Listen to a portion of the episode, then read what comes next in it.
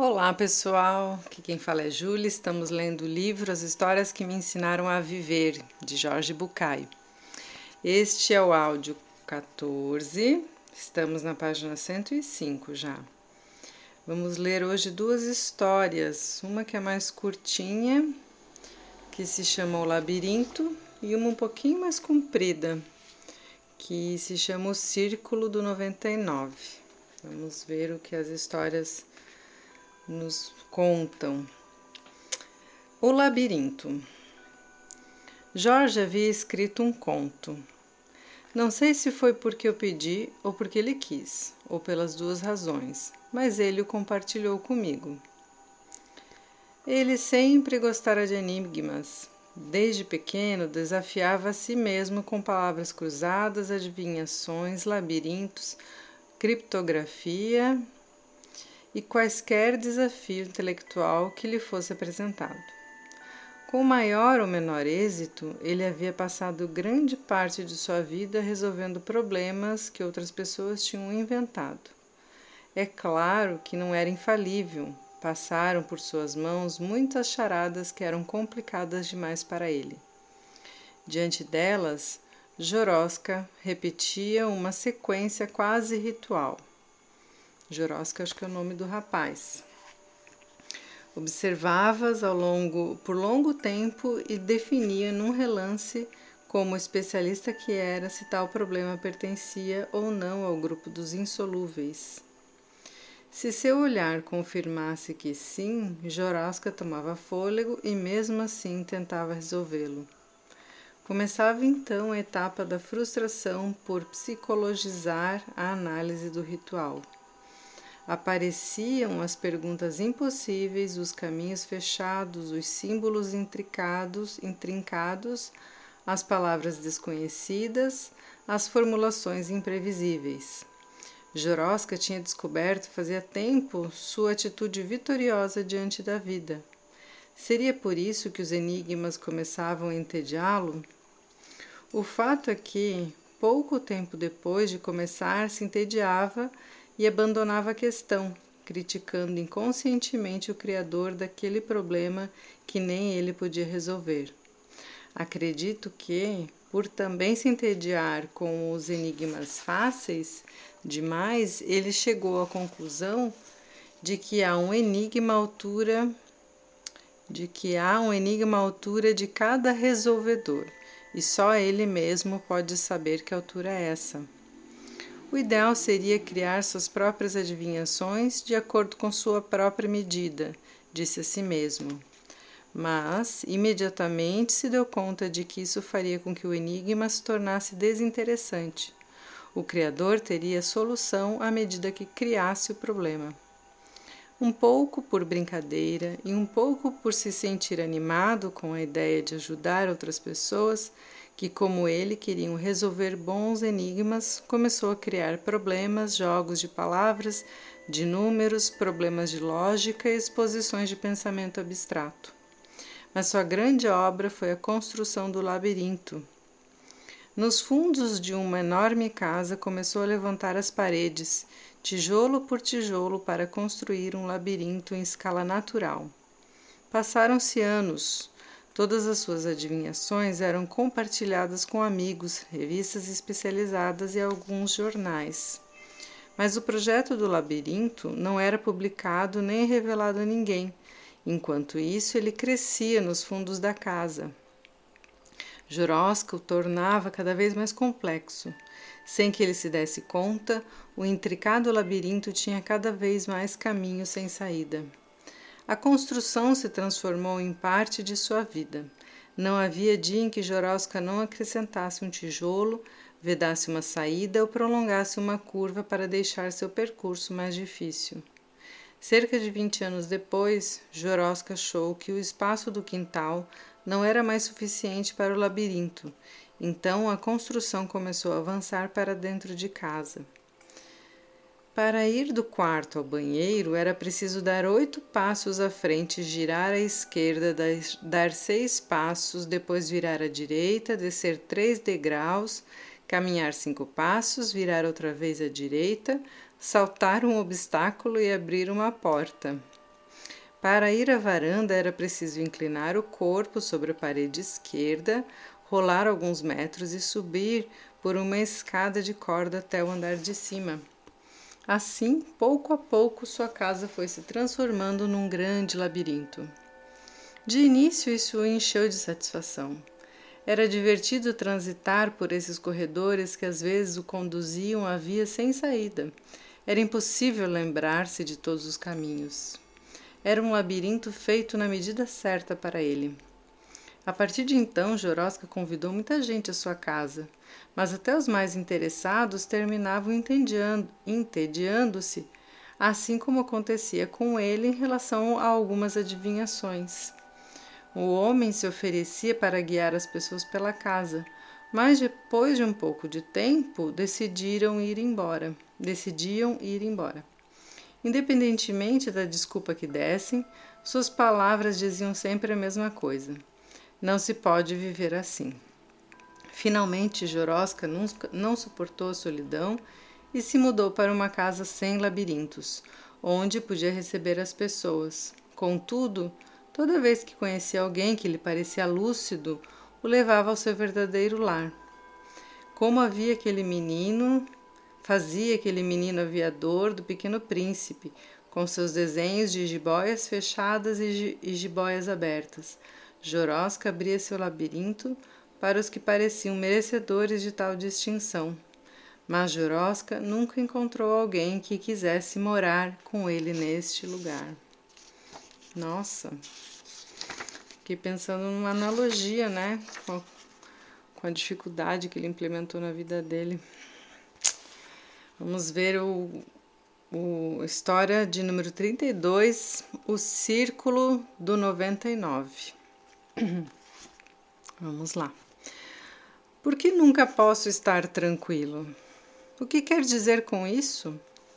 Fico pensando, a minha relação com a Gabriela está ótima, muito melhor que em outros tempos, mas não chega a ser o que eu gostaria. Sei lá, falta graça, fogo, diversão. Na faculdade acontece algo parecido. Assisto às aulas, aprendo, faço as provas e passo. Mas não é completo, falta um gostinho, o prazer de sentir que estou estudando o que eu quero. E o mesmo acontece com o trabalho. Estou bem e ganho uma boa grana, mas não tanto quanto gostaria. E é assim com tudo? Hum, acho que sim. Nunca posso descansar e dizer, bom, agora está tudo bem. É assim com meu irmão, com os meus amigos, com o dinheiro, com minha saúde, com todas as coisas que me interessam. Quando você está angustiado com a situação com seus pais, não acontecia a mesma coisa? quando você estava angustiado?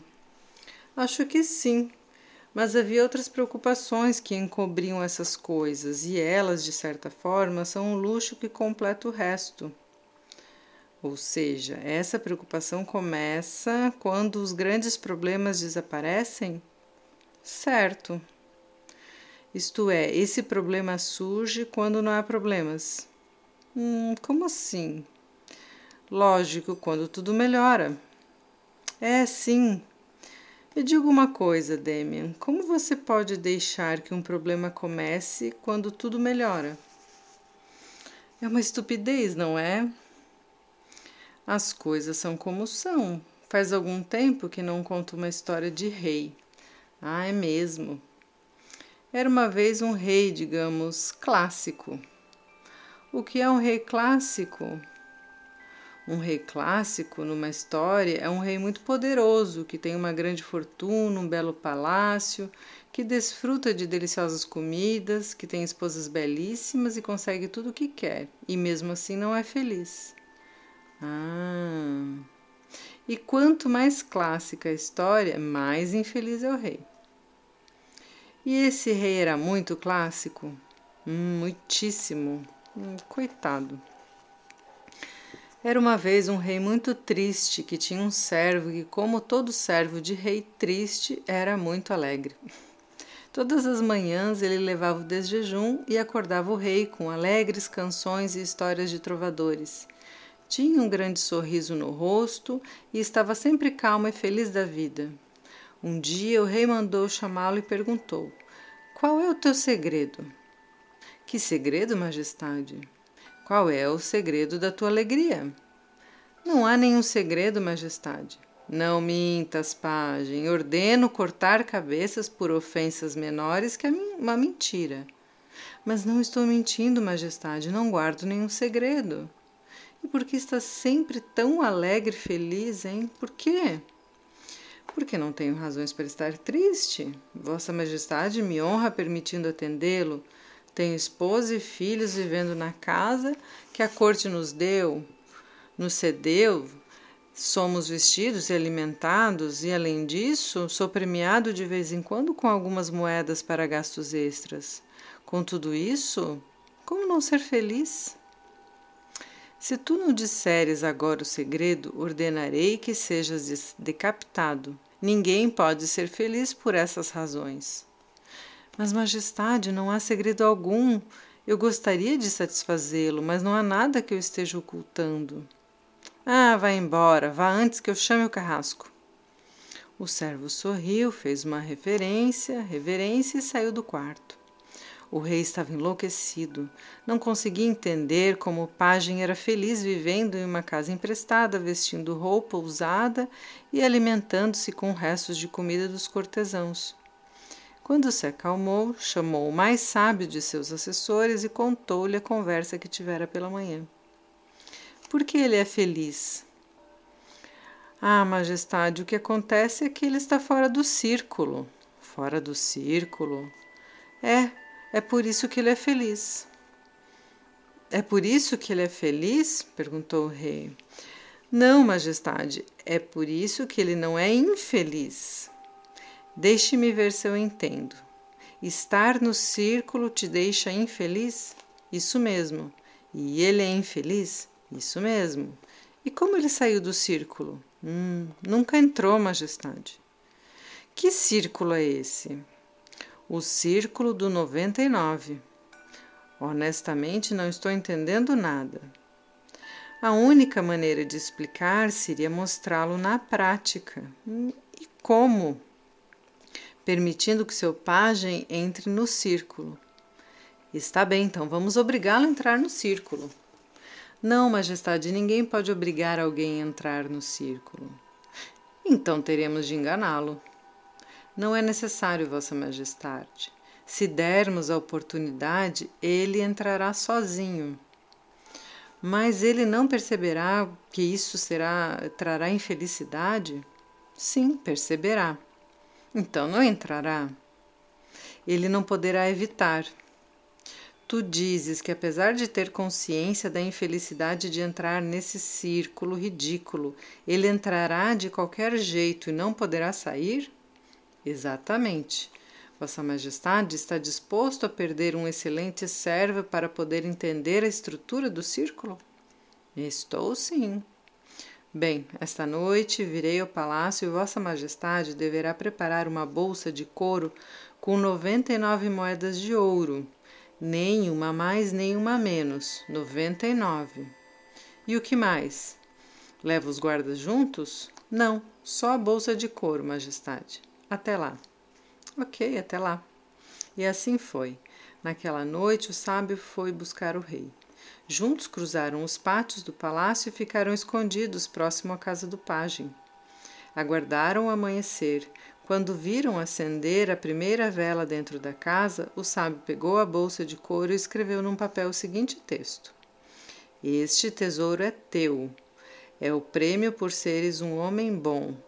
Aproveita-o e não contes a ninguém como o encontraste. Amarrou a bolsa com o bilhete na porta do servo, bateu e escondeu-se. O sábio e o rei espiavam de trás de uns arbustos. Quando o viram sair, pegar a bolsa e ler a mensagem. O criado agitou o saquinho de couro e estremeceu ao escutar o som metálico. Apertou a bolsa contra o peito, olhou para todos os lados e entrou em casa. Quando escutaram o barulho da tranca da porta, o rei e o sábio foram até a janela para ver a cena. O servo tinha tirado tudo o que havia sobre a mesa e deixado apenas a vela. Sentou-se, virou a bolsa e ficou olhando com os olhos arregalados. Não podia acreditar. Era uma montanha de moedas de ouro. Ele, que nunca tinha tocado numa dessas moedas, agora possuía uma montanha delas. O criado as tocava, amontoava, acariciava e colocava a luz da vela para apreciar seu brilho. E brincava de esparramar e juntar até que começou a formar pilhas de dez moedas. Uma pilha de dez, duas pilhas de dez, três pilhas de dez, e enquanto somava dez, vinte, trinta, chegou à última pilha. Nove moedas. Ficou procurando a décima moeda na mesa, no chão e finalmente na bolsa. Não é possível, pensou. Colocou a última pilha ao lado das outras e confirmou que sua altura era menor. Hum, alguém me roubou? gritou. Me roubaram, malditos! Procurou novamente na mesa, no chão, na bolsa, nas roupas, esvaziou os bolsos, empurrou os móveis, sem achar o que buscava. Em cima da mesa, como que zombando dele, estava a pequena montanha resplandecente com noventa e nove moedas de ouro. Só noventa e nove. 99 moedas é muito dinheiro, pensou. Mas falta uma moeda. 99 não é um número completo. 100 é um número completo, mas 99 não. O rei e o assessor olhavam pela janela. O rosto do criado já não era o mesmo. Sua expressão estava tensa, testa franzida, olhos pequenos e enrugados, boca contraída, dentes à mostra. O servo guardou as moedas na bolsa, certificou-se de que ninguém da, da, da casa estava vendo e escondeu-a entre a lenha. Depois pegou o papel e pena e, de escrever e começou a fazer contas. Quanto tempo teria que poupar para comprar sua moeda número 100? Falava sozinho, voz alta, o tempo todo. Estava disposto a trabalhar muito para ter a centésima moeda. Talvez depois não necessitasse trabalhar mais. Com cem moedas, um homem é rico. Com cem moedas, poderia viver tranquilo. Fez e refez os cálculos. Se trabalhasse, poupasse seu salário e algum dinheiro extra, em onze ou doze anos juntaria o dinheiro necessário. Ah, doze anos é muito tempo, pensou. Pediria à sua esposa que trabalhasse um tempo na aldeia ele mesmo poderia ficar trabalhando no palácio depois das cinco horas da tarde e receber algum pagamento extra. Voltou a calcular. Fazendo tudo isso, em sete anos juntaria o dinheiro. Ainda assim era tempo demais para ele. Todas as noites poderia levar o resto da comida para vendê-lo na aldeia e passaria a comer menos para que sobrasse para vender. Estava fazendo calor, para que tanta roupa de inverno para que mais um par de sapatos, se vendesse tudo, em quatro anos de sacrifícios, poderia comprar sua moeda número 100. O rei e o sábio voltaram ao palácio. O pajem havia ingressado no círculo do 99. Durante os meses seguintes, o servo levou a cabo seus planos. Uma manhã, o criado entrou na alcova real batendo portas, resmungando e de péssimo humor. O que foi? perguntou o rei educadamente. Nada, não aconteceu nada. Antes, não faz muito tempo, estava sempre rindo e cantando. Faço o meu trabalho, não é? Acaso Vossa Majestade gostaria que também fosse seu bufão e trovador? Pouco tempo depois, o rei despediu o servo. Não era agradável ter um pajem sempre mal-humorado. Hoje, Enquanto você falava, eu me lembrei dessa história, Demi. Todos nós fomos educados nessa estúpida ideologia de que sempre falta algo para estarmos completos. E só quando estivermos completos é que poderemos curtir aquilo que temos. Portanto, aprendemos que a felicidade só chega quando suprimos o que nos falta. E, como sempre nos falta algo, voltamos a ficar infelizes e nunca conseguimos aproveitar a vida. Eu olhava para Jorge imóvel. Mas o que aconteceria se a luz chegasse às nossas vidas e percebêssemos que nossas 99 moedas são o 100% do tesouro, que não nos falta nada, que ninguém roubou o que é nosso, que 100 não é mais perfeito que 99, que esta é só uma armadilha. uma armadilha que nos faz manter tudo sempre igual. Quantas coisas mudariam se pudéssemos desfrutar dos nossos tesouros tal como são? Assenti com a cabeça. Mas cuidado, Demian. Reconhecer que 99 é o tesouro não quer dizer abandonar seus objetivos. Não quer dizer que devemos nos conformar com qualquer coisa, porque aceitar é uma coisa e resignar-se é outra. Mas isso já é outra história. Hum, ai, gente, eu adorei essa história. Essa aqui eu ainda não tinha lido. Me lembrei daquele livro, A Parte que Falta. Acho que é assim que se chama, né? Que fala que nós somos como se sempre tivesse faltando alguma coisa para a gente ser feliz, somos incompletos, né? E aí a gente fica sempre a cada dia buscando algo que vai conseguir amanhã para ser feliz, né? Ah, quando eu tiver um carro X eu vou ser feliz, quando eu tiver casa Y eu vou ser feliz. E aí perde de ser feliz, né? Muito bom.